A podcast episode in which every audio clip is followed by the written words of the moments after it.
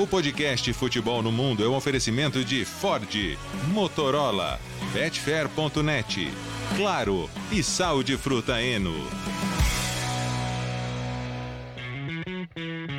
Alô Brasil, olá para você que é fã de esportes. Mais uma semana começando com o podcast Futebol no Mundo 215 em campo e fora também hoje. Muita coisa para falar a partir de agora com Leonardo Bertozzi, com Gustavo Hoffman, com o Biratan Leal. E aí, Léo, por onde andou no final de semana, Léo? Fim de semaninha de folga, né? Descansando um pouquinho, aquela folguinha merecida do mês, mas folga de jornalista esportivo é folga porque você aproveita um tempinho para ver jogo também, né? Então, a gente não escapou não de assistir boa parte da rodada do futebol internacional, com grandes jogos, com algumas surpresas.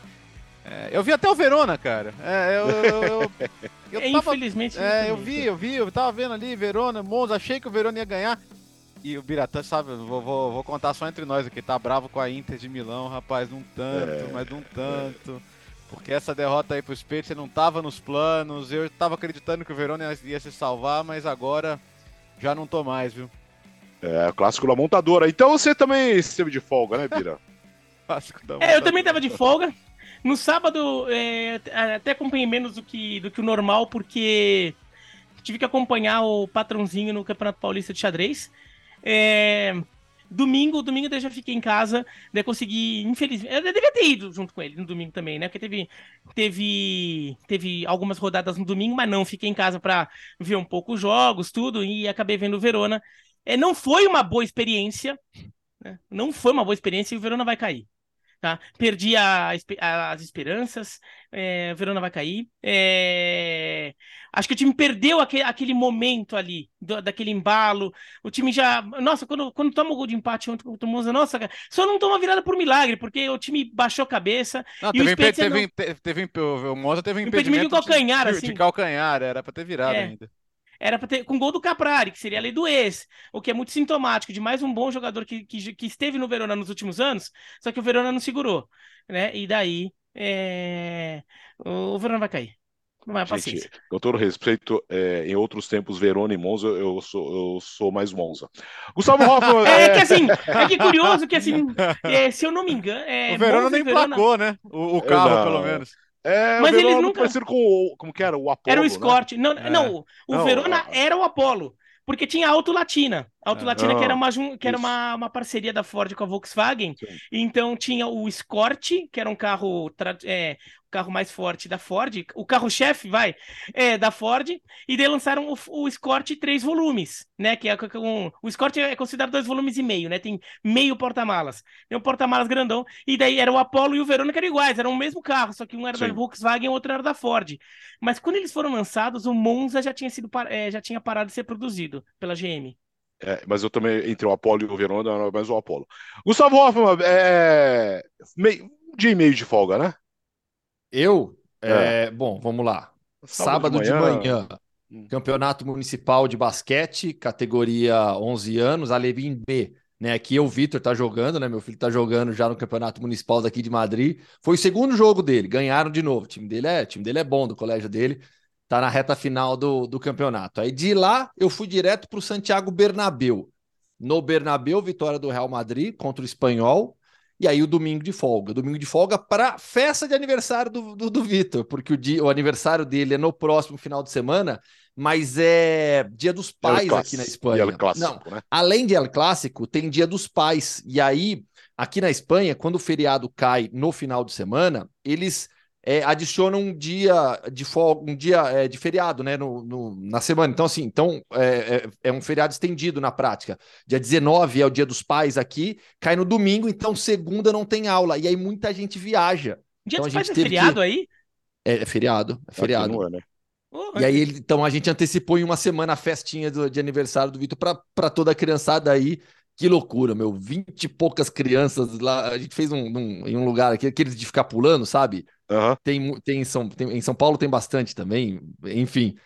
E foi esse o final de semana. E aí depois, aí depois eu fui, depois eu fui com o grande companheiro Fernando Calas para casa dele, a gente foi pro clube, que ele é sócio que lá beleza, também, passar o final de tarde. Que beleza, hein? Quantos anos o Vitinho? 11? Vitinho fez 11 anos. 11 Nossa. anos. Categoria Alerim B aqui. Tempo passa, Brasil. Tempo, Tempo passa.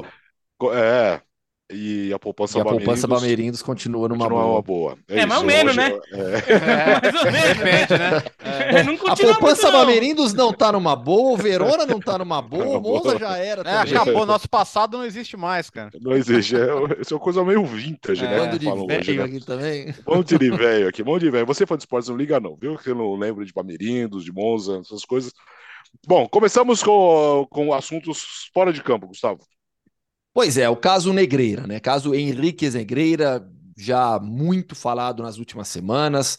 É, Ex-árbitro, que era o vice-presidente da comissão de arbitragem na Espanha, e no período em que foi vice-presidente da comissão de arbitragem, por alguns anos recebeu pagamentos do Barcelona para sua empresa por consultoria de arbitragem. A cada dia novas notícias surgem, a cada dia mais fatos aparecem sobre esse caso. O Ministério Público de Barcelona vai iniciar, iniciou uma investigação formal por conta disso, fez já a denúncia formal sobre o caso, com indícios de diversas irregularidades. E a partir do momento em que, aqui na Espanha, quando você. Quando, quando há uma denúncia como essa, outras partes que se, que se sintam atingidas podem entrar no processo. Todos os clubes de La Liga, com exceção do Real Madrid, já tinham dito que entrariam. E aí, o que aconteceu no domingo? O Real Madrid, um dia depois da vitória contra o Espanhol, formalmente informou em um comunicado oficial que vai também fazer parte dessa denúncia por se sentir atingido pela por tudo que aconteceu nesse relacionamento do Barcelona com Henriques Negreira. Nessa segunda-feira, o Conselho Superior do Esporte da Espanha, um órgão ligado ao governo da Espanha, um órgão estatal, também anunciou que vai fazer parte dessa denúncia formal. É, é um escândalo, é uma bola de neve, a cada dia aumenta. A impressão que eu tenho que estamos é, vendo apenas um pouco já, um pouco além já da ponta do iceberg. A ponta do iceberg foi aquela, foi a notícia quando vazou das investigações é, do fisco espanhol, de irregularidades é, do Henrique Negreira e do Barcelona, e a partir daí as notícias foram chegando, surgindo, aquela primeira, aquele primeiro comunicado do Barcelona absolutamente vazio. Nesse final de semana, o Laporta falando que há uma campanha de contra o Barcelona, em que todos agora estão e que o Barcelona vai provar a sua inocência é uma situação muito, muito complicada. E, de novo, eu acho que estamos vendo apenas ali um pouco além da ponta do iceberg. Tem muita coisa ainda por vir. É, insisto, é um escândalo, é algo que precisa ser apurado e será apurado. E a percepção das pessoas aqui é que tem muita coisa ainda por vir e que o Barcelona sim deve sofrer duras consequências. Quais consequências? Difícil ainda. Lembra que lá no início a Liga falou: olha, não dá para a gente fazer nenhuma, não, não haverá nenhuma punição esportiva porque o prazo já, já expirou. Eu lembro de falar aqui mesmo no podcast, falar, gente, eu acho que isso é muito precoce ainda, tem muita coisa para acontecer e segue acontecendo. É, e, e mesmo do ponto de vista legal, né, a é, La Liga falava que não tinha como ela punir o Barcelona porque oh, já tinha prescrito a infração de acordo com as regras de La Liga, mas ainda poderia acontecer alguma coisa via justiça. Uhum. E eu é, vendo, vendo tudo que. E a gente falou isso naquela época, né, quando, quando estourou, que então o Barcelona ainda tinha que. É, não é que ah, vai ficar tudo bem, é só uma multa. Não, tem, tem, tem que ver até onde isso vai. Eu não consigo imaginar como encaminhar esse caso e manter um, um, uma cara de legitimidade sem, sem dar alguma punição séria aos envolvidos, que não é só uma multinha.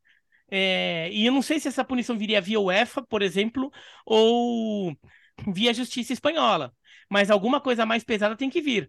Lembrando que, por exemplo, o Olympique de Marseille, o caso de, de, o escândalo de compra de resultados do Bernard Tapie lá nos anos 90 foi em campeonato francês, uhum. mas o Paris Saint-Germain foi punido é, na, é, na, na, Champions League. É, o Marcelo, desculpa. O Marcelo foi punido na Champions League e nem pôde representar a Europa no Mundial de Clubes. Né? É, que, que o. continua sendo o título do Olympique. Muita gente até acha que o Olympique perdeu o título. É. Não perdeu o título.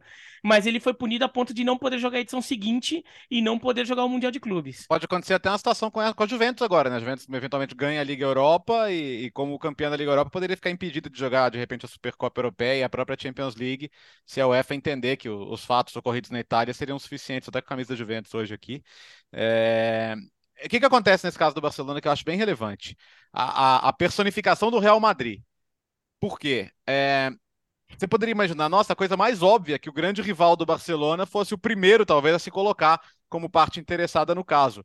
Mas Real Madrid e Barcelona, assim, estão nos bastidores, estão de mãozinha dada, né? Enquanto os torcedores se matam, enquanto, é, enquanto tem grandes jogos ali da rivalidade, Barcelona e Real Madrid são parceiros estratégicos. Quando a gente fala em Superliga, só sobraram três: Juventus, Real Madrid e Barcelona.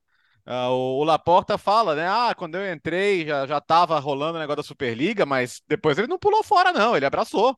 Abraçou a causa, se aproximou. Quando veio a história de La Liga com o contrato da CVC e Real Madrid e Barcelona ficaram de fora, os dois também ficaram ali, juntinhos como parceiros estratégicos. Então, esse silêncio do Real Madrid até agora me parecia muito, ó, deixa eu preservar uma relação aqui, porque nós temos interesses em comum que são comuns a nós e são incomuns à maior parte do futebol ao resto de La Liga, a grande maioria dos clubes europeus, então eu preciso ficar perto do Barcelona aqui. Agora, quando explode. Porque no primeiro momento era, ah, o Barcelona pagou, contratou serviços de um, um vice-presidente da comissão de arbitragem, que esquisito, né? Quando você tem uma denúncia de corrupção, o Barcelona hoje é formalmente denunciado por corrupção esportiva por três crimes, aliás, né? É, é, não é, é, corrupção esportiva, é corrupção é, corporativa. corrupção particular no âmbito desportivo, é, crime continuado de administração desleal e delito de falsidade de documentação. Então são três delitos, na verdade, que são as acusações ao clube e a dois presidentes, Sandro Rossell e ao José Maria Bartomeu. E só não tem mais, só não tem o Laporta, por exemplo, porque quando na primeira presidência dele esse crime não era tipificado ainda.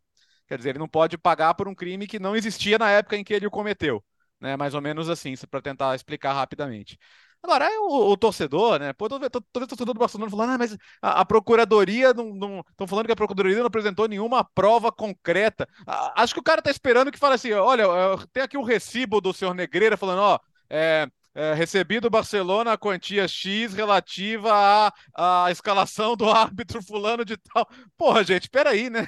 Não é assim que funcionam as coisas, né? É... A prova é o, são todos os depósitos feitos pagos a então, ele. E aí a, a, a investigação é sobre essa influência que ele é. tinha, é. né? A influência Não, que ele tinha na definição dos árbitros. Você viu a história é. das faturas? Que, que eu tava vendo aqui, cara, que assim, tem uma fatura de 145 mil euros, incluindo impostos, por gravar jogos da Copa de 2014. Eu, eu gravava pela metade para ele. É, Não, e Bertozzi, além disso, hoje mesmo surgiu mais uma notícia é, de que nesse entre 2016 e 2019 é outro fato que está no Tribunal de Contas, é, na, na investigação do, do, do, da parte tributária, né, que foi onde tudo começou.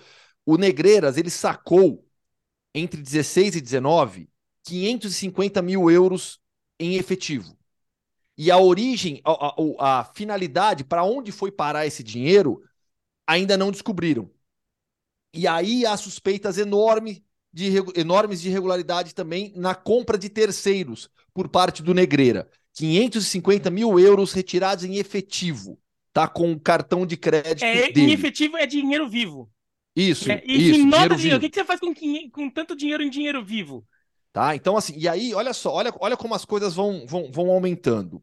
Ontem, domingo, Iturralde Gonçalves, ex-árbitro, que é comentarista hoje da Cadena Ser, disse que já foi pressionado pelo Florentino Pérez, que o Florentino Pérez o teria chamado para ir num apartamento privado e que cobrou dele arbitragens como as do Barcelona.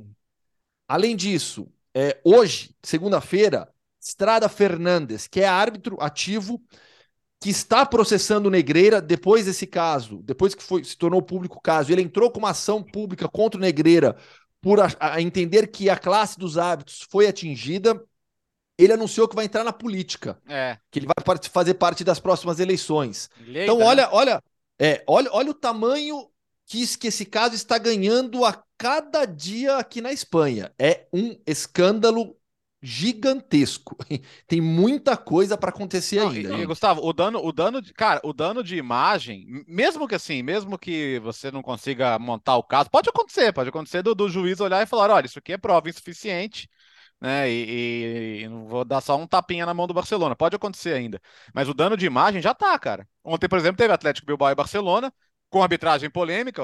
Eu acho até que houve o toque de mão, tá? Que o, que o, que o Bilbao reclama que foi marcado, mas é, a torcida estava com notas de, de dólar, de, de, euros escrito máfia. Já aconteceu no último Real Madrid-Barcelona também. É, a, a, partir de agora, e por sabe-se lá quanto tempo, a associação do Barcelona a um clube corrupto existe. E, e, não, e não adianta a gente falar que, ai, calma, não sei, eu tô. Pro torcedor, você sabe como é torcedor, cara. Então, onde o Barcelona for, a, a, acontece com a Juventus na Itália. Juventus Você viu que foi, o Xavi é... falou ontem, depois do jogo? Ah. A frase, o Xavi na coletiva de imprensa, dizendo: olha, a gente sempre foi muito bem recebido aqui no Samamés, a torcida do Atlético, eu respeito muito a torcida do Atlético, é, sempre fomos bem recebidos aqui, mas é, o ambiente hoje era de ódio, não é bom para a sociedade quererem julgar antes. Então, assim, o próprio Xavi, na coletiva de imprensa, foi obrigado, entre aspas, a falar sobre isso porque ele sentiu já essa pressão, esse, esse, esse ambiente pesado contra o Barcelona por conta desse escândalo de arbitragem. Aliás, isso é até uma questão de gerenciamento de crise que o Barcelona tem que acertar muito bem o tom de como lidar com isso, porque o, por enquanto o Barcelona está simplesmente negando tudo, né? Tá negando que tá negando que aconteceu Laporta, até porque assim é, assume os pagamentos, né? É tudo assim não, logo de como foi isso, o início, isso. Né? Não, não, mas mas nega que isso tenha alguma maldade por trás, né? E até porque o Laporta também, é, como o Bertozzi disse, ele fez as mesmas coisas, só que né, na época dele isso não era considerado um crime, mas a infração, ou vai, eticamente falando, o que ele, o que o que a gente está considerando errado, o que o que os, os sucessores dele fizeram, ele também fez, né? É, então, por enquanto, o Barcelona nega. Mas, em determinado momento, talvez seja o caso do Barcelona insultando um pouco a mão de joga de vai jogando a culpa no, no, no, no, no ex-presidente é, assume um, absorve um pouco isso aí é é, até como uma forma de tentar ganhar um pouquinho de opinião pública para ver se se, é, se se consegue aliviar lá na frente. Porque é, neste momento a, a, a, a reação do, do, dos torcedores, a reação de mídia, a reação tende a ser muito pesada com é, de forma muito compreensível. De forma muito compreensível, porque é, por muito menos, por muito menos, a gente já viu é, é, a situação em outros países, inclusive até no Brasil, em alguns casos, virar um, um circo, né? No, e então o que está acontecendo na Espanha tende a crescer muito e, e, o Barcelona vai ter que aprender a lidar com isso. Vai ter que. Porque assim, a, a punição que me soa justa até agora, para mim, é bem pesada. Se tudo isso fica comprovado, tudo, para mim, a punição que soa justa é, é, por exemplo, pensar em eventualmente rebaixamento do clube. É coisa desse nível. E só isso que apaziguaria a, a torcida. É, a torcida da Espanha como um todo, né? O entendimento de que não, pelo menos houve uma punição justa. Não é porque o Barcelona é um gigante que passaram pano. É, é mas a, a chance a, de ter um acordão aí, né? É que, ah, assim, ah, não, a... tira 20 pontos, não sei o que, toca a vida. Esportivamente, né, já é difícil por causa da, da questão da prescrição. Legalmente, né, a justiça comum não tem como, por exemplo, impor essa perda de pontos, mas o Barcelona pode ter sua, sua licença caçada, é improvável, né, ninguém vai fazer o Barcelona deixar de existir, mas suspensa, o clube pode ser proibido de operar, pode, pode ter, uma, ter uma série de situações ali que poderiam afetar, e claro, hoje o Barcelona com essa situação financeira de, de alavancas e tudo mais, imagina se o Barcelona suspenso por um ano, dois anos de competições europeias. E aí a UEFA pode fazer. Né? A UEFA tem essa, essa, essa autonomia de pegar um clube. E, aliás, a UEFA não tem nenhum motivo para ter boa vontade com os clubes da Superliga, né? Fala da Juventus também. É, se, ela, se, ela, se ela entender que, é, que o justo é suspender um clube por, por envolvimento em corrupção, ela pode fazer isso. E aí, e aí o Barcelona teria um problemaço na mão, né? Porque vai pagar as contas sem, sem jogar competição europeia. E tudo isso nesse ambiente de é, incertezas em relação à próxima janela de transferências, a, próxima, a virada de temporada de uma para outra aqui na Espanha, porque hoje o cenário financeiro do Barcelona exigirá uma redução de 200 milhões na folha salarial, de 600 para 400, o que é inviável com o time que você tem. Você não, você não reduz, você não consegue reduzir esse, esse montante. É, a não ser que você consiga mais alavancas econômicas, que a, consiga novos acordos financeiros, premiações, e aí o título de La Liga vai ajudar. É, lembrando que vai ter, um ano, vai, ter, vai ter um ano fora do Camp Nou ainda, né, Gustavo, por causa da reforma. E, e sim, sim, tem isso ainda, tem esse, é. tem esse ano fora do Camp Nou ainda. É, em campo, é um time absolutamente eficiente. Nove pontos de vantagem sobre o Real Madrid, mantida a vantagem de nove pontos, vai para o clássico no próximo domingo com essa vantagem, com até com a tranquilidade que se perder o jogo, tá tudo bem, tá tudo certo, porque essa era uma rodada na qual o Real Madrid vislumbrava a possibilidade de entrar na liga de novo, com uma vitória diante do Espanhol e uma derrota do Barcelona em Bilbao. Isso não aconteceu. Então, mesmo se o Real Madrid ganhar o clássico no próximo final de semana, vai tirar para seis pontos. Se ganhar do Barcelona no jogo da volta e conseguir vaga na final da Copa do Rei, La Liga permanecerá encaminhada para o Barcelona, até por conta da eficiência desse time. E aí, eficiência mesmo. É uma equipe que sofre pouquíssimos gols, marca pouquíssimos gols e vence muitos jogos do Campeonato Espanhol. É o recorde histórico de La Liga de vitórias por 1 a 0. São nove já do Barcelona até aqui. É, é absurda essa marca do Barcelona. Nove vitórias por 1 a 0 no Campeonato Espanhol. É a eficiência levada ao máximo grau possível. Né? Com um goleiro que, é extremamente eficiente, que sofre poucos gols, um time que funciona muito bem lida com essa vantagem mínima nos placares. Bom, então nós tivemos Real Madrid 3, Espanhol 1 e Atlético Bilbao 0. Barcelona 1, 5 da tarde no domingo. 5 da tarde é o clássico. Fala, Bira. Que climinha ah, legal, né, Birata? É. Não, não, eu achei que, que, que, é. que, você achou que eu tivesse chamado, eu não te chamei, mas. É... Em relação ao. A arbitragem desse jogo, hein? Não, Nossa. O El... não, o El Clássico vai. É... Vai ser um jogo absurdamente quente. É menos mal para o Barcelona que eu joguei em Barcelona. Se o jogo fosse em Real Madrid, ia ser aqueles climas de muita hostilidade na chegada, tudo. O jogo em Barcelona tende a ficar mais tranquilo. Agora, a arbitragem vai estar tá muito pressionada. É. É, é, eu, eu já achei estranho, daí eu não tô querendo. É, estranho de, de, de, estranho mesmo, tá? Não tô querendo insinuar maldade, de verdade. Tô deixando isso claro.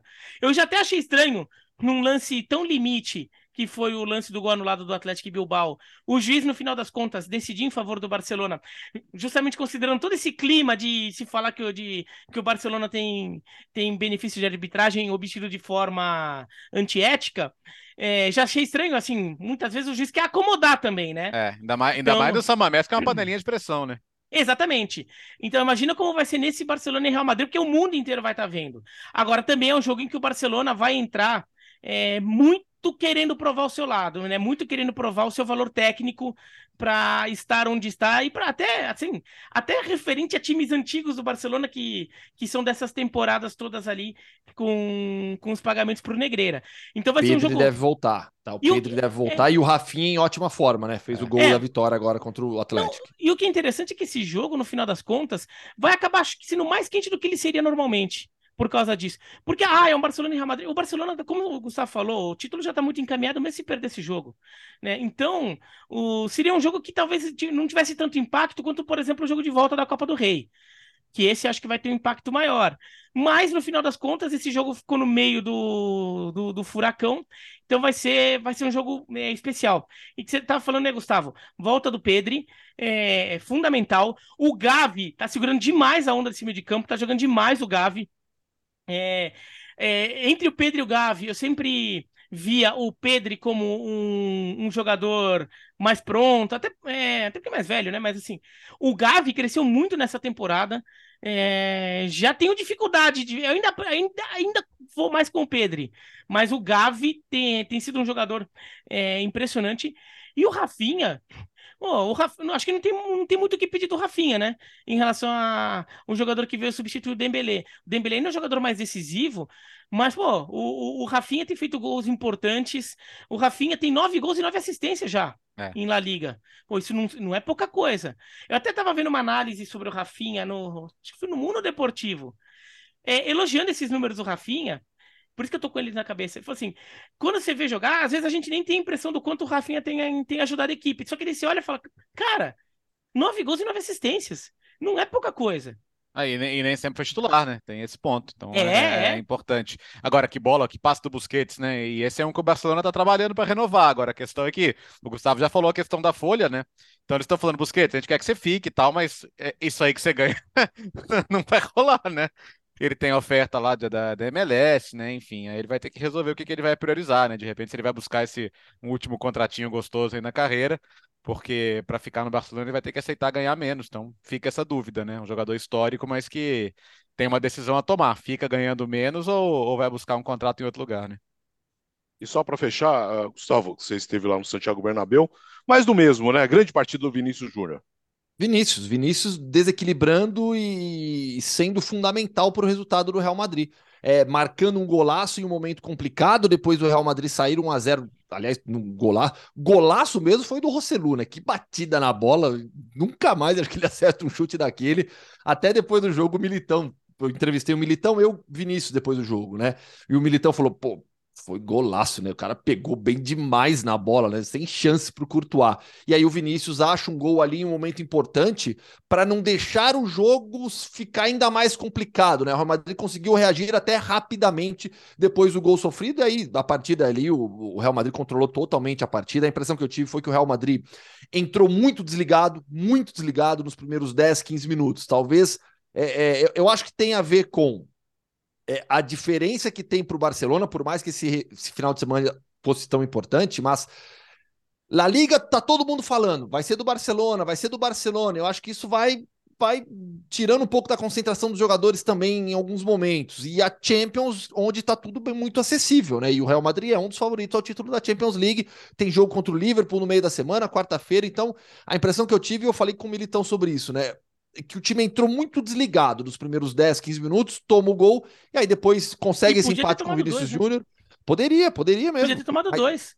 Mas aí conseguiu reagir rápido com o gol do Vinícius Júnior e controlou o jogo daí, daí até o final, venceu sem muita, sem muita dificuldade é, o, o, o, espanhol. E agora, quarta-feira, tem, tem Liverpool. Estaremos lá para Real Madrid Liverpool. Quinta-feira a gente. Quinta-feira não, né? A gente vai gravar o programa pouco depois. Eu já estou dando ah, spoiler é, aqui. É, sexta-feira. Sexta-feira será o nosso encontro. Depois da rodada da, da Champions, da Liga Europa e depois do sorteio para conhecer os confrontos das quartas de final. Vamos, só, só, só, só um ponto. Vou dar um outro spoiler aqui, vai ter uma matéria especial que eu vou publicar nessa semana. Arbitragem, aí, vamos lá. A gente falou tanto de arbitragem no caso Negreira, aqui eu vou falar de arbitragem, mas não tem nada a ver com, com escândalo, corrupção, etc. A arbitragem espanhola tem incomodado profundamente o Vinícius Júnior. É, a, a, a, quantidade de faltas, a gente trouxe aqui há pouco tempo um dado da Opta, não tenho ele atualizado, né, de que o Vinícius é, era o jogador que, que mais faltas precisava sofrer para gerar um cartão amarelo ao adversário. Vinícius tem se irritado e tem ficado bastante incomodado com a forma como os árbitros espanhóis têm o tratado dentro de campo, permitindo rodízios de faltas. O Vinícius é o jogador com maior número de faltas sofridas em La Liga e nas cinco grandes ligas. Esse número eu tenho aqui fácil em mão. Me dá um segundo que eu já que eu já pego ele, mas isso é evidente para todo mundo nas transmissões da quantidade de faltas que o Vinícius Júnior recebe. Tá aqui, ó. É, nas cinco principais ligas, ele já sofreu 92 faltas nessa temporada. 21 faltas a mais que o segundo colocado. De novo, 21 faltas a mais do que o segundo jogador que mais recebeu faltas nas cinco grandes ligas.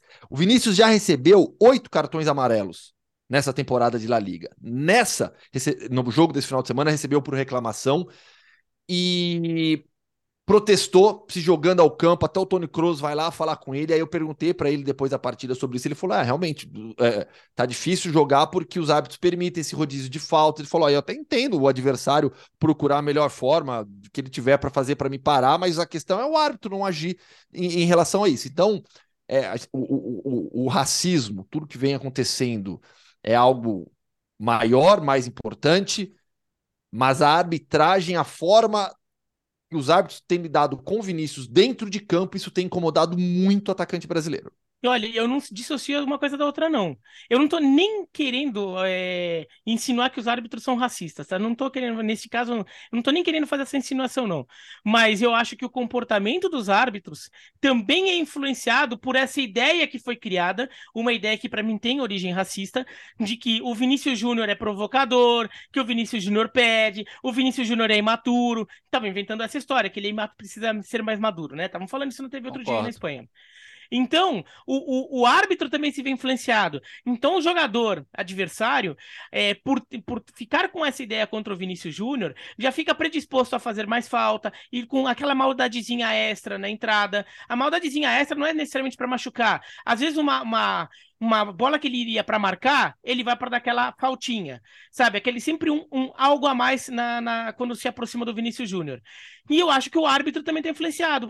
Ah, o cara tá pedindo. Ah, o cara também, né, pede. Então, pô, deixa bater um pouquinho também, né? Então, é, eu não vejo uma coisa separada da outra, não. Aliás, a gente já falou disso algumas vezes no ESPN FC e aqui. Vamos para a Inglaterra. Com, uh, com o fim de semana, o Arsenal confirmou a liderança venceu o Fulham num jogo difícil aparentemente, né? Mas uma vitória tranquila. O Manchester United empatou com o quase lanterna Southampton, que começou na rodada uh, em penúltimo. O Casemiro foi expulso mais uma vez e o Liverpool conseguiu perder para o Bournemouth depois da, da, goleada espetacular no outro final de semana diante do Manchester United, o Bournemouth começou a rodada como lanterna do campeonato, Léo. Ô, ô, Alex, depois de meter 9 a 0 no jogo do turno, né? Tem pois isso é. ainda, 9 a 0 e perdeu de 1 a 0 na volta com direito ao Salah isolar. Olha, foi um dos pênaltis mais feios que eu já vi, cara. O Salah bateu um tiro de meta ali. E normalmente, pô, o Salah é um ótimo cobrador de pênalti, né? E tinha feito uma partida tão espetacular contra o Manchester United na semana anterior. Mas deu uma freada nesse ímpeto, né? E justamente na semana em que o Tottenham responde bem e que o Newcastle responde bem também, boa vitória sobre o Overhampton, tomou o um empate ali num lance meio, meio aleatório, conseguiu fazer o gol da virada ainda, com a boa entrada do Almiron. Então, é, é, eles chamam lá de momentum, né? Que é o não é exatamente o momento que se traduz, mas é a fase, é, é, é, aquele. É o embalo. É o embalo, isso. Boa, Biratã. O Biratã, que é do esporte americano, ajuda nessas horas, né? Então, é, a impressão é que tem que cortou o, o embalo, né? É, é e, e, voltou a Tirou dar uma, barato. voltou a dar uma misturada nas coisas, né? Porque aí você tem dois times, especialmente o Tottenham, né? Que estava numa semana desastrosa. A gente falou aqui sobre o trabalho do Conte, depois teve, teve a, a, a, o, o, o toma lá da cá do Conte com o Richardson nas entrevistas, né? Que baixou, baixou o nível totalmente. E, e aí os dois respondem bem. Então, vamos ver se pro Liverpool vai vai ter sido só um tropeço ou se o time vai sentir um pouquinho, porque eu, eu, eu, eu vi o Liverpool muito favorito aí essa vaga de Champions League, mas agora com essa escorregada, talvez as coisas embolem um pouco de novo. Sobre a briga da liderança, você falou bem, o jogo contra o Fulham, se fosse em outros tempos, você falaria, ah, o Arsenal vai lá e vai atropelar o Fulham. Mas não, né? Pela temporada que faz o Fulham, pelo que o Fulham já fez contra outros grandes, o, o Arsenal meter 3 a 0 assim, fácil, sem, sem dificuldade, ainda mais porque nos últimos jogos o Arsenal estava sempre levando gols e sempre se complicando, mesmo, mesmo conseguindo ganhar, é notável. E, e a partida que fez o Troçar, né? Então acho que nesse aspecto a gente precisa sim falar muito do mercado. Agora já voltou o Thomas Partey, né? Então jogou o meio-campo clássico lá de Chaka, Partey e Odegar, mas quando precisou o Jorginho ter uma sequência e ajudou muito. E o Troçar nesse momento, né, em que o em que precisou jogar, foi sempre bem, né? Três assistências e olha que curioso. É, desde o Cassorla, que era do Arsenal também, não tinha um jogador com, com um jogo de três gols e um jogo de três assistências na mesma temporada. E ele conseguiu fazer isso por times diferentes que ele fez o hat-trick pelo, pelo Brighton contra o Liverpool e fez agora as três assistências contra o Fulham com a camisa do Arsenal. Então achei que dentro desse aspecto todo, ainda temos que elogiar, o Arsenal foi cirúrgico, né? A gente fala muito que outros times, o próprio Liverpool tinha que ter sido mais agressivo no mercado em janeiro, né? O Arsenal foi cirúrgico. O Arsenal buscou duas pecinhas ali que, nossa, como ajudaram, né? Vamos lembrar do gol do Jorginho, do gol contra do Martinez, mas foi um chutaço do Jorginho.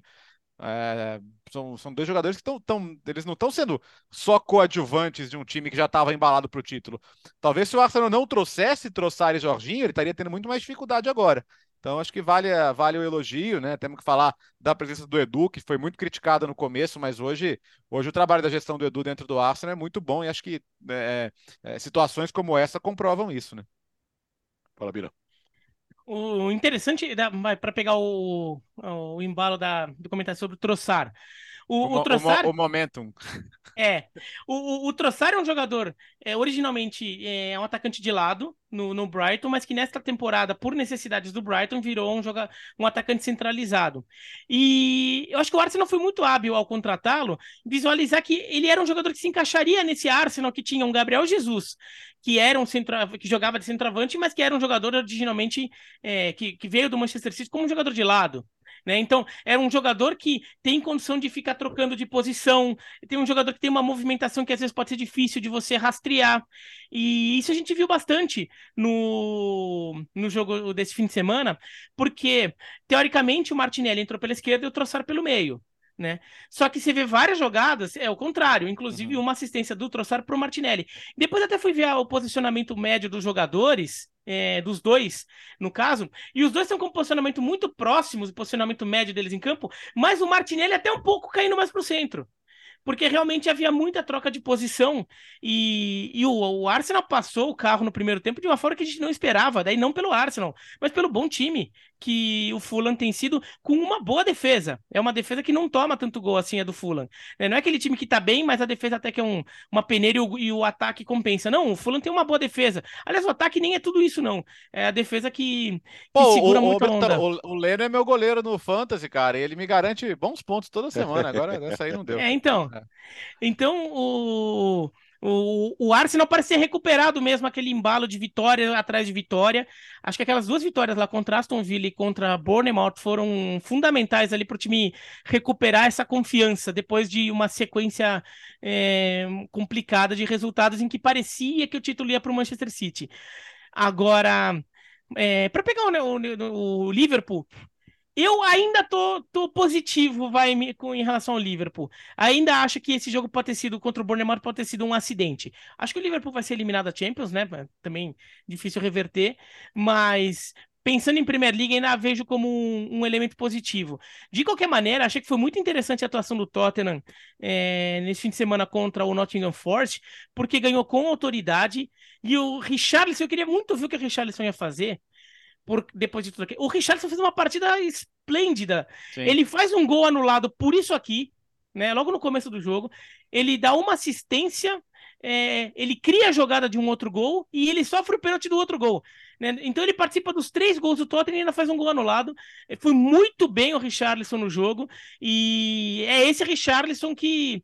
que assim, se, se o Richarlison continuar jogando bem desse jeito, é, o gol dele vai acabar saindo. É uma Sim. questão de tempo, né? Porque as situações estavam sendo criadas e, e associando, associação muito boa com o som e com o Kane. Então, que é o que o Conte certamente espera dele. Gustavo, rapidinho só. O Gabriel Martinelli, como ele tá chamando o jogo, né? Jogando muito. Momento, momento, momento espetacular do, do, do, Gabriel Martinelli. Nível de jogo altíssimo, sendo decisivo, marcando gols, dando assistências. O Gabriel, ele, o Gabriel Martinelli. O Gabriel Magalhães meteu gol também nesse final de semana. O Gabriel Jesus voltou e o Gabriel Martinelli foi o grande destaque. Né? Os Gabriel, a temporada dos Gabriéis no Arsenal é muito boa. É, e até foi o Arteta. O Arteta falou: ah, agora o Gabriel Jesus vai ter que brigar por espaço para voltar. Tem muito a ver com o que o Bertozzi falou sobre o Troçar, como encaixou bem na equipe. Né? E o Martinelli hoje é titular indiscutível e decisivo nessa campanha, nessa reta final da campanha do Arsenal. Queria dar dois, dois destaques também. É, Haaland, 28 gols. É, assim, a gente já. A gente nem fala, né, muito, mas assim, 28 gols já. É gol pra caramba tamo, na Premier League. Estamos em março, cara. Exato. É uma 27 rodadas, né? É. é. uma loucura, meu. É uma loucura o que, que é o Haaland. Ele, tem, ele tá com o dobro de gols do Lewandowski na Liga, por exemplo, que é o artilheiro de La Liga. Né? E o cartão vermelho recebido pelo Casemiro. Vamos lá. Vai desfalcar o United pelos, por quatro jogos agora. No Real Madrid, foram 336 jogos, dois cartões vermelhos. Esses dois vermelhos recebidos no Real Madrid foram é, é, eu ia falar doble amaria, é, dois amarelos no mesmo jogo. Né? Ele no Real Madrid jamais recebeu o cartão vermelho direto. E a gente está falando de uma liga, a espanhola, que dá três, quatro vezes mais cartões vermelhos do que a inglesa. Esse dado é bastante relevante. La Liga nessa temporada já passou de 100 cartões vermelhos. A Premier League está com um pouco mais de 20. é para reparar na diferença. Agora no United ele tem dois vermelhos diretos em 37 jogos. O Casemiro ele vai ter que. A gente já cansou de falar do impacto que ele causou no, no, no, no Manchester United. Agora eu acho que o, o Casemiro vai precisar avaliar melhor é, a arbitragem, o ambiente de arbitragem, o nível de tolerância onde ele está, porque são dados muito diferentes. É, você, você não ter nenhum vermelho direto em toda a sua passagem pelo Real Madrid, já ter dois pelo United, opa, peraí. Deixa eu entender o que está acontecendo, até onde eu podia ir com a camisa do Real Madrid em La Liga, até onde eu posso ir com a camisa do United. Numa ele, agarrou o maluco pelo pescoço, né? Então não é, tem muito o que é. discutir. É. até esse contra o Southampton, cara, eu acho que ele levou azar, porque ele, ele, vai, ele vai disputar a bola, chega, chega com o pé numa altura não muito baixa também, né? Mas ele pega a bola e o pé dele sobe, né? Para ir na canela do, do jogador Southampton. Então, eu não sei nem se era pro VAR intervir, sabia? Porque o árbitro estava em boa posição no campo. O ele... criticou, né? É, então assim. É... Ok, não acho, não acho absurdo o fim do mundo, porque no, no final das contas a imagem da, da, da, das travas da chuteira altas ali na perna existe, né? Mas não, não, não sei, acho que talvez ele, ele tenha ele, ele tenha medido Uh, que, que era um lance para não vermelho, mas enfim, eu, eu, particularmente acho que não era um lance claro e evidente para o VAR intervir, justamente pelo fato de, da, do, do, contato com a bola impulsionar o pé dele para cima, né? Não sei, eu, eu não tenho convicção de que o VAR deveria ter intervido, não.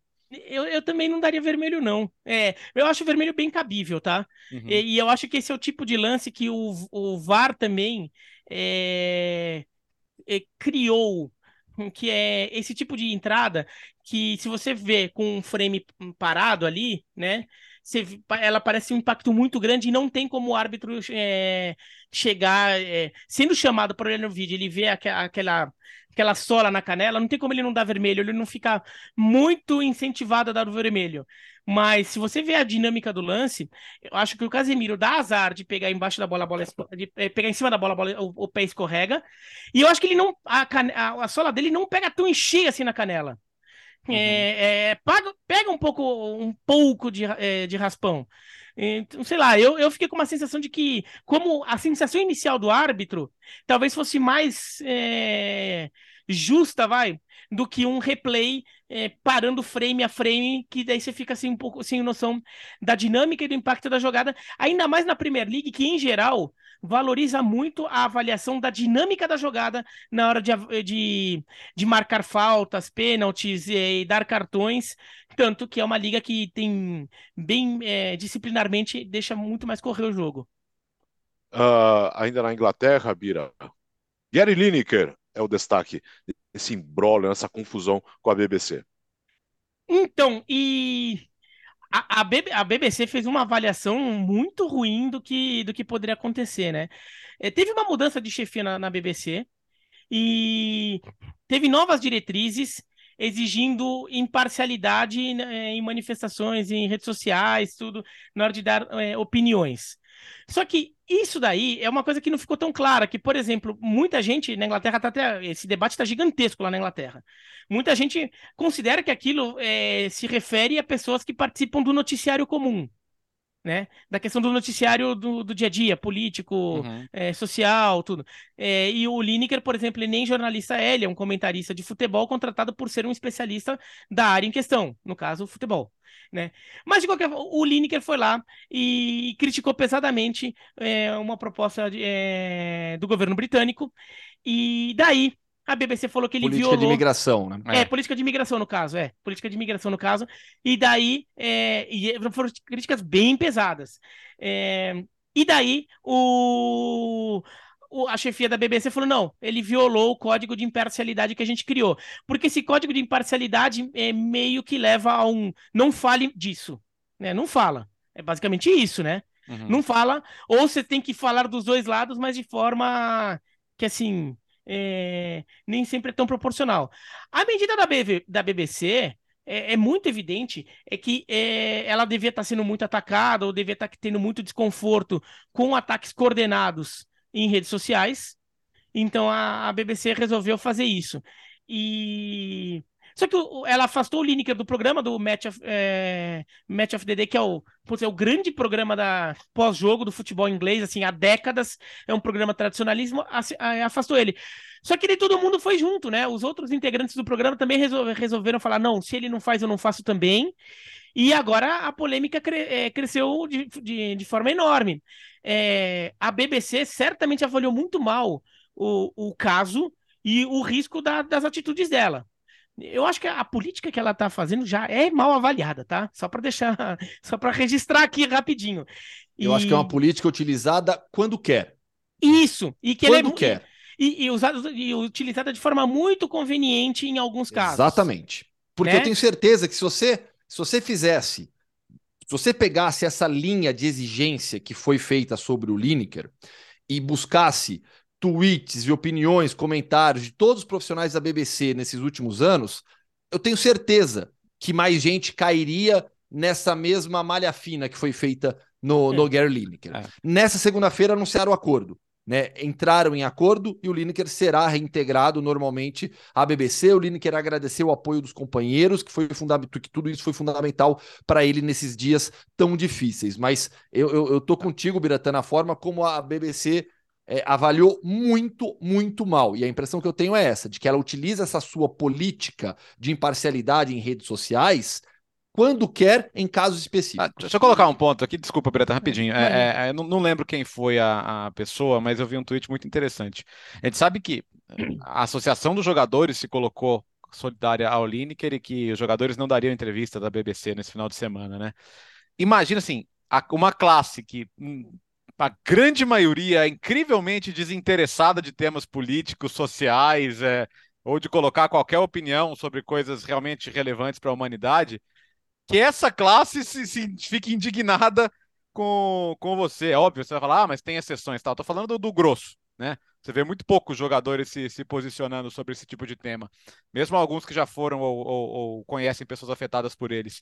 E, e essa classe achou um absurdo aquilo que estava sendo feito. Ou seja, é, é, foi muito, né? Foi muito. Porque assim, o, o, o que, que pode levar à suspensão de alguém, do direito de alguém de falar, cara? Você cometer um crime, você ofender a honra de alguém, você falar o que viola direitos mentir, humanos, mentir, espalhar fake news. Perfeito, tudo isso. Tudo isso, e, e isso se faz pra caramba, hein? Né? E, e, e muitas vezes passa batido. Então, assim, acho que a, a, a para você conseguir tirar uma reação de classes que normalmente se importam muito pouco com isso, é porque o negócio foi, foi muito desproporcional, né? E, e, daí vale registrar que daí tem muita gente que deve estar tá ouvindo ou vendo e pensando, ah, mas que é o que também? Pô, a BBC é um canal do, do, do, governo, vai querer ficar falando mal do governo, sei lá o quê. É diferente. Aqui no Brasil, a gente vê muito as TVs educativas, são ligadas ao governo estadual, e agora tem, também temos um canal federal, que acaba refletindo muito eh, posições ligadas ao governo em questão né, a BBC é diferente. Ela, ela é uma TV pública, mas ela sempre gozou de muita autonomia, uhum. de muita autonomia, e, e o financiamento dela não depende de o governo, de um determinado governo gostar mais dela e um outro governo gostar menos e cortar, né? Porque o financiamento da BBC vem de uma taxa que todo britânico paga a comprar uma televisão né, e ao ter uma televisão em casa. Então, ela já, ela já é financiada é, justamente é, dessa forma, para ter uma garantia de renda que não dependa do governo do momento e sempre teve muita autonomia. Inclusive, é um motivo de orgulho é, dos britânicos a qualidade que a BBC sempre teve, e é um momento de admirar. E assim, eu estou falando até como jornalista, talvez assim, gente que não conheça tanto. A BBC, no jornalismo, entre os jornalistas do mundo inteiro, é tida como uma referência absurda de jornalismo feito com, com qualidade e autonomia é, de, diante das circunstâncias. Isso de sempre, desde sempre, não estou falando de hoje, não. Desde sempre. Então, é, é uma coisa séria o que acontece e que afeta até um pouco ó, a forma como os britânicos veem um dos seus maiores ícones, que é a BBC. A BBC é um ícone do Reino Unido. Vamos para a Alemanha agora? Gustavo Hoffmann. Acho que o campeonato Agora foi, tem né? Que, tem que definir isso daí, hein? Se vai, Calma, se não tem vai. confronto direto ainda, é, gente. Acho que agora o vai da Bayern. foi. Vai da Bayern. Eu tenho falado isso já, já há um bom tempo, mas essa, essa rodada, a rodada desse final de semana foi marcante porque o Dortmund empatou, ficou no empate em 2 a 2 no grande clássico do futebol alemão com o Schalke, é, na, na Engelsenkirchen foi a partida, 2 a 2 E aí esse jogo fez com que o Bayern possibilitou ao Bayern abrir vantagem, dois pontos de vantagem, venceu o Augsburg por 5 a 3 é, é, é um jogo extremamente agitado. O, o, o Augsburg faz 1 a 0 com o Berisha, um golaço, aliás, do Berisha. E depois o Bayern consegue a virada no primeiro tempo ainda, vai para 4 a 1, 3 a 1, 3, não, 4 a 1, 4 a 2, 5 a 2, 5 a 3. Termina em 5 a 3 o jogo. Mas o que, que foi legal de ver do Bayern nesse final de semana? João Cancelo, foi pauta aqui na semana passada, aliás, estive ausente, peço desculpas ao fã de esportes, duas ausências seguidas, né? Terceira vai dar, vai dar punição, né? É, vai Mas... pedir música fantástico também. É. Mas o Cancelo talvez o melhor jogo dele pelo Bayern, né, titular. O esquema foi mantido, né? A ideia tática encontrada pelo Julian Nagelsmann foi mantida, né? Os três zagueiros, Pavar voltou, né? Aliás, marcou dois gols, um gol é, emulando o símbolo da Bundesliga, né? O segundo gol dele, igualzinho o símbolo da Bundesliga. É, foram os três zagueiros, o Pavar, o Pamecano e o, e o Delite, o Alfonso Davis na ala esquerda, o Cancelo foi o ala pela direita, o Kimmich jogando na frente da zaga, e aí os quatro é, é, jogadores de ataque se movimentando foram Musiala, Sané, Mané e o Gnabry. O Gnabry sendo teoricamente a maior referência. Eu falo teoricamente a maior referência porque na fase defensiva, ele que ficava mais à frente, quem voltava para fechar pelos lados era o Mané e o, e o Sané com o Musiala e o Kimmich por dentro. Mas isso aconteceu pouco, apesar dos três gols do, do Augsburg, né, o jogo totalmente controlado pelo, pelo Bayern. É, Cancelo, gol e assistência. Mané, com uma participação já mais efetiva, não, não, não, não te, deu uma assistência, não marcou, mas participou de boas jogadas, participou de outros lances de gol. O gol do Sané, por exemplo, é uma finalização dele que sobra para o Sané dentro da grande área. Então já deu para ver um Sadio Mané mais à vontade, se sentindo melhor dentro de campo, foi titular. E um Bayern que encontrou a sua forma de jogo, mas é, ainda toma alguns gols muito absurdos, principalmente em transições. Né? O Zomer, que ele, o Zomer já tomou de gol pelo Bayern, acho que ele não tinha tomado pelo Gladbach nas partidas anteriores. Mas enfim, é um Bayern que encontrou a sua forma de jogo, ganhou bem do Augsburg, jogo ali da região da Baviera, né? Augsburg é da região da Baviera. Dortmund ficou no empate em 2 a 2 e o Bayern conseguiu abrir dois pontos de vantagem. Tem um confronto direto ainda. Agora eu não lembro a data exata. Quiserem ver aí, mas eu sei que não é na próxima rodada, que na próxima o Bayern joga contra o Leverkusen fora. É um joguinho chato é, pro Bayern. O, o Dortmund e Bayern, confronto direto? Primeiro de abril. É, primeiro de abril. É logo isso, depois da data FIFA. É, logo depois já. Daqui, é, se essa rodada, outra, né? Eu quero pedir de novo desculpa à torcida do Dortmund pela minha manifestação de confiança no time há uma semana. Claramente Isso, foi extremamente precipitada, mesmo depois de 10 vitórias seguidas. Não jogaram nada contra o Chelsea, foram merecidamente eliminados. E mesmo finalizando o dobro de vezes do Schalke, conseguiram ainda tomar o empate. Né? Tudo bem, o Schalke vem se recuperando, é, isso justiça seja feita, mas é, caramba, eu, eu, tava, eu, tava, eu tava otimista. Tava, tava mesmo. Uh, até pelo nosso carinho, pelo nosso querido André Donk, né, que sonha com esse momento. Era só uma criança quando quando o Dortmund ganhava títulos. E mas puxa vida, é decepcionante, bastante decepcionante. E o Bertozzi, você ah. falou do Schalke, da recuperação do Schalke, né? Ou Schalke. Schalke. É, a luta contra o rebaixamento na Bundesliga, ela tá espetacular porque nessa rodada o Borro abriu a rodada na sexta ganhando do Colônia, fora de casa por 2 a 0, Borro do Danilo Soares lateral brasileiro, já passou aqui pelo, pela, pelas entrevistas também do podcast. Danilo, gente boa demais. O Hoffenheim, ladeira abaixo, assumiu a lanterna, 19 pontos. O Schalke, com esse, com esse pontinho conquistado, foi a 20. O Stuttgart tá com 20, o Hertha tem 21 e o Bochum foi para 22. O Bochum saiu da zona de rebaixamento. O Bochum, que era um time que a gente dava como rebaixado algumas rodadas. A gente já imaginava, olha, uma das vagas. O Bochum e o Schalke, né? Uhum. É, o, é, o Schalke, o Schalke tava é. mal demais. A gente fala, Borro e Schalke vão. E aí fala, bom, vai ter uma briga ali e todo mundo imaginando que o Hertha seria o favorito a ficar no, com playoff de rebaixamento. Mas não, olha a situação hoje. Tem um, dois, são cinco times pelo menos lutando contra, contra a, as, os dois rebaixamentos direto e o playoff de rebaixamento. E, e na verdade estava pior, né? Porque como o Borrom venceu, o Hertha empatou, o Stuttgart empatou, o Schalke empatou e o Hoffenheim perdeu. O, o Schalke já com sete jogos sem derrotas. São duas vitórias e cinco empates. Muito empate no meio, mas né, como o pessoal tem pontuado pouco, esses empates fazem diferença. Mas no início da rodada, a gente o Hertha com 20, daí Bochum, Stuttgart, Schalke e Hoffenheim, os quatro com 19.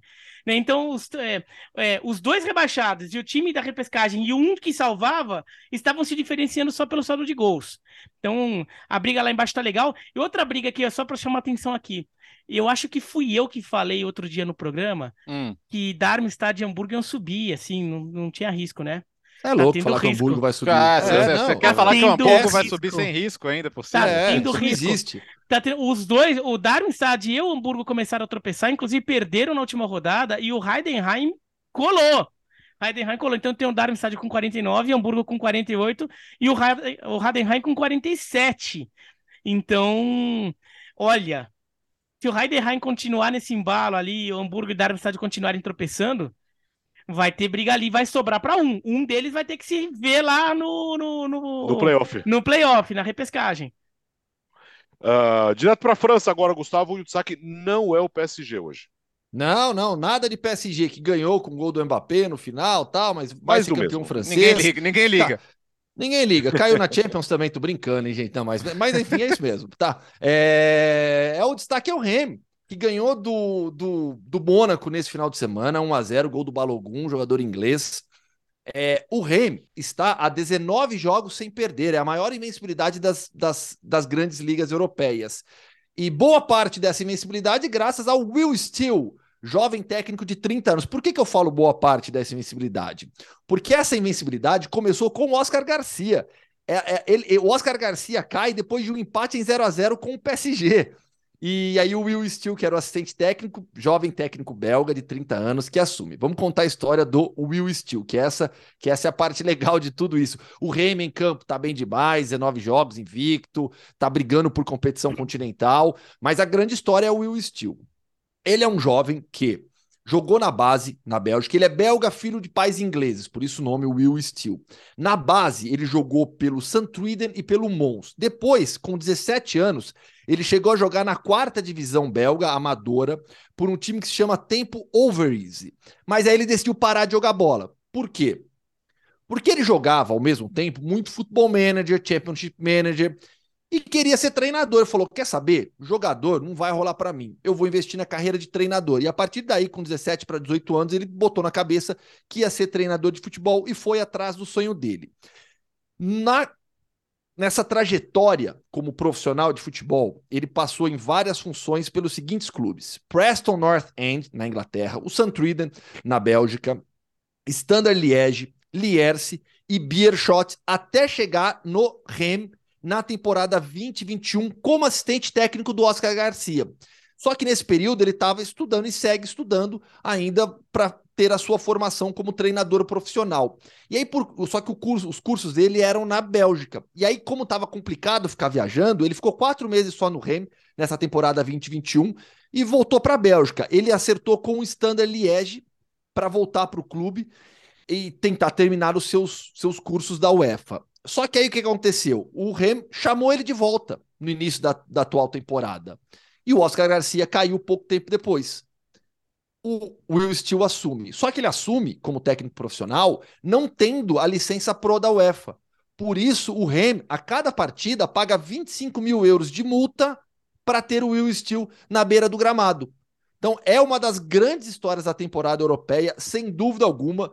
Tá colocando o time para brigar. Essa é, a, essa é a quinta temporada seguida do Rem na primeira divisão. Em 2021, ele chegou aí para as fases qualificatórias da Europa League por conta da campanha anterior na, na Ligue 1 e agora tá brigando de novo. Quem sabe por uma Conference League seria espetacular. E, e o Will Steele é a realização do sonho de muitos, né? Muitos como nós que jogamos futebol manager por tanto tempo, ele virou técnico profissional e tá dando certo. Vai, agora precisa arranjar um tempo ainda para finalizar a licença pro só. É, então, é, sabe o que é engraçado, cara? Eu vi muito, não, ele aprendeu no futebol manager. Não, gente, ele, ele, ele, ele, ele teve vontade de virar técnico como futebol manager, ele foi estudar, tá? Senão, porque, por exemplo, eu tô, jogando aqui, opa, me dá um emprego aí que eu, que eu, eu ganhei, senão, nossa, o que eu, meu, meu, meu, minhas Champions League com o Steven Age aqui iam valer muito no meu currículo, cara. Mas, assim, é, ele, ele foi estudar, tá? Ele foi analista de vídeo. O Gustavo já contou um pouco da história dele, né? Então foi, foi apenas a inspiração. Não é que ele é formado na Universidade do Futebol Manager e hoje é, é técnico de futebol, né? É, não, a galera fica achando que é. o simulador é bom, mas não é tanto. É. E só para destacar alguma, algumas coisas do, do é, é, o ter, é o terceiro time com menos derrotas no campeonato. Só tem quatro derrotas. O Rams só não tá melhor porque ele é o rei do empate. Né? São Já puxa empates. a história do clube também, o Biratã. É, o, o, PSG e o Lance perderam três jogos, o Rams perdeu quatro. Só que agora tá numa tocada que tem ganhado os jogos. É, porque ele estava empatando muito, né? Nessa sequência então tem muito empate. Inclusive, ela começa já numa, no meio de uma sequência de empates que culminou com a demissão do técnico anterior, bem na, no empate contra o Paris Saint-Germain. Agora, o Rams empatou as duas com o Paris Saint-Germain, né? Não perdeu. Empatou em Paris também por 1 a 1 daí já dentro dessa sequência, um jogo que o Rams até mereceu ganhar mais que o Paris Saint-Germain. Empatou no finalzinho, mas jogou melhor no geral. E sobre a história do Rams, é um time que é bi vice-campeão da Copa dos Campeões, né, da, da Champions League. Chegou duas vezes em final, perdeu as duas, mas é o time do Fontaine, que inclusive faleceu semana passada, é o time do Copa, era a base da seleção francesa da Copa de 58, que foi terceira colocada no Mundial. Então é um clube com muita história, ficou muito tempo em segunda, terceira divisão, voltou há uns anos a aparecer na primeira, e agora fazendo uma campanha bem interessante.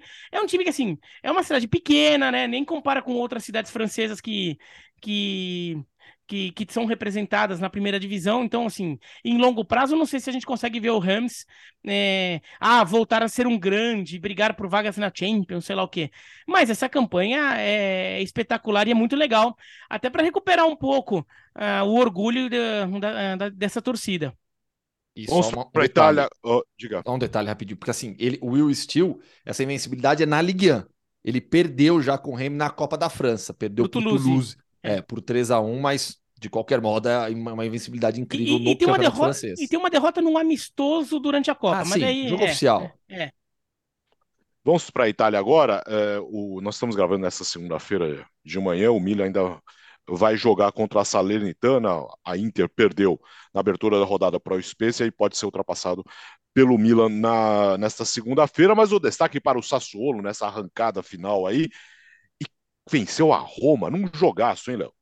É, porque do Napoli também, quase agora a gente fala quando for campeão, né? Porque a questão é que vai é, ser. já foi. A vitória boa sobre a Atalanta. O gol, o gol do Kvaratskhelia, cara. Oito adversários na área, ele sozinho faz um baita golaço. É chovendo molhado falar desse garoto. Agora, a Roma, Alex, vinha de, no meio da semana, boa vitória sobre a Real Sociedad, ficando numa boa situação na Liga Europa. Venceu a Juventus na rodada anterior e vinha de cinco jogos sem levar gol em casa na Série A e agora me leva quatro do Sassuolo. Tudo bem que teve a expulsão, mas o Sassuolo já estava é, em vantagem no confronto. Dois gols do Lorienté. E esse é o time que, quando, quando meteu 5 a 2 no Milan, não ganhava desde outubro. Mas de lá para cá, né, só o Napoli vai melhor. E é um time meio imprevisível.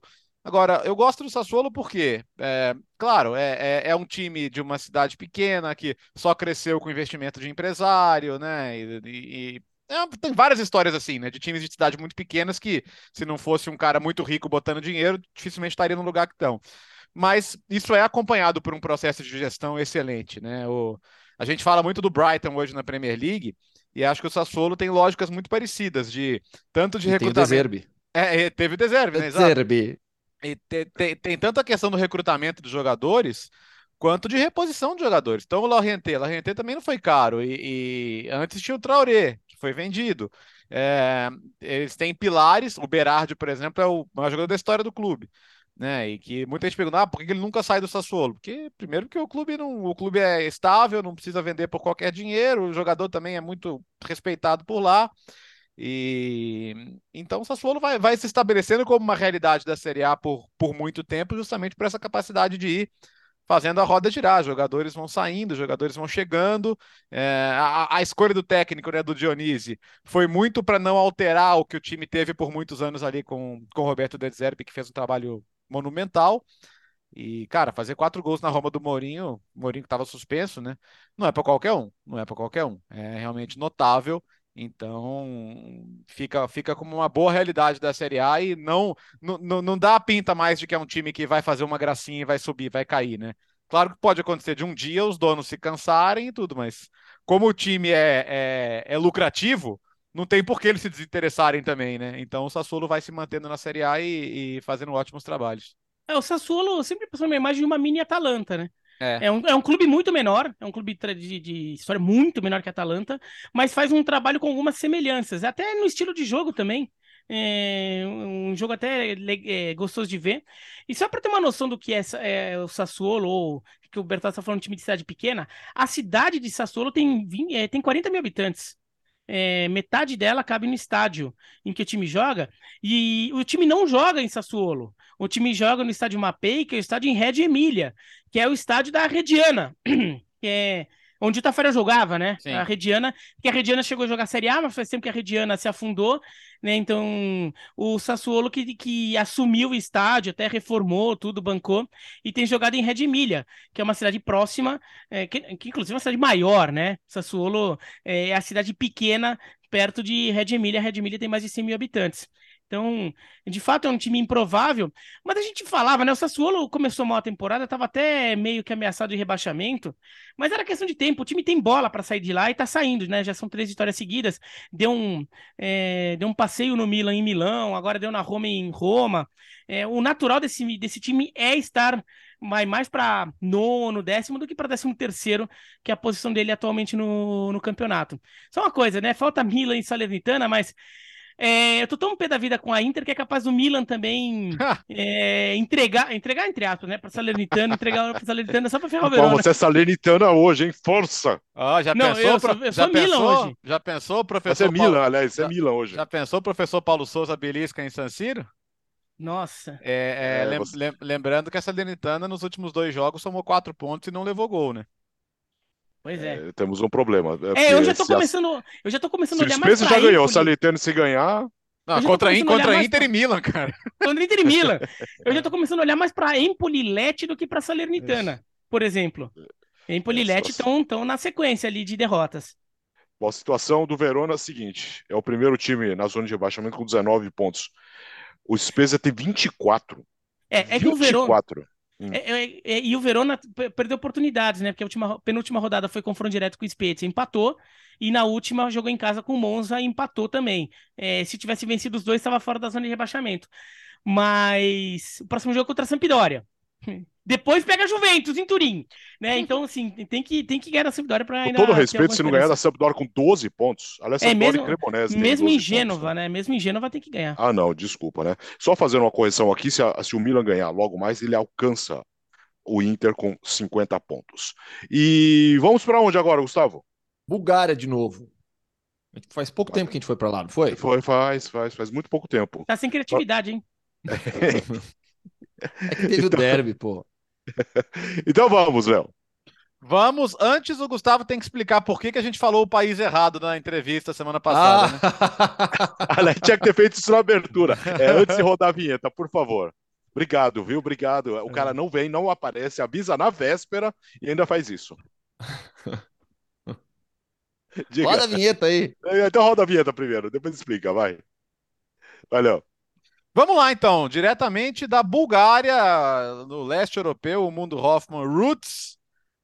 Fala, Gustavo. Mundo Hoffman! Vamos lá. Primeiro, assim, na, o que aconteceu? Eu, eu, coloquei no Instagram, viu? Eu admiti a culpa lá no Instagram, que perguntaram, ah, também, que né, falaram. Né, não, que eu, que eu, que eu publiquei a, a, a história do, do Rafael Sabino né, no Instagram, que foi entrevistado na última quinta. E, e aí, aí teve um comentário, falou: oh, corrige o pessoal do futebol do mundo que falou que o, que o clube fica no Azerbaijão. Eu falei, meu, vou te falar bastidores então. Eu que errei quando eu escrevi no grupo do WhatsApp, que eu coloquei o Rafael Sabino, o time, e coloquei lá AZ, né, de Azerbaijão, ao invés de CAZ de Cazaquistão. Né? Então a culpa foi toda minha. Eu, eu, eu os levei ao erro na semana passada e, e o tá clube é do Cazaquistão. Tá? É isso.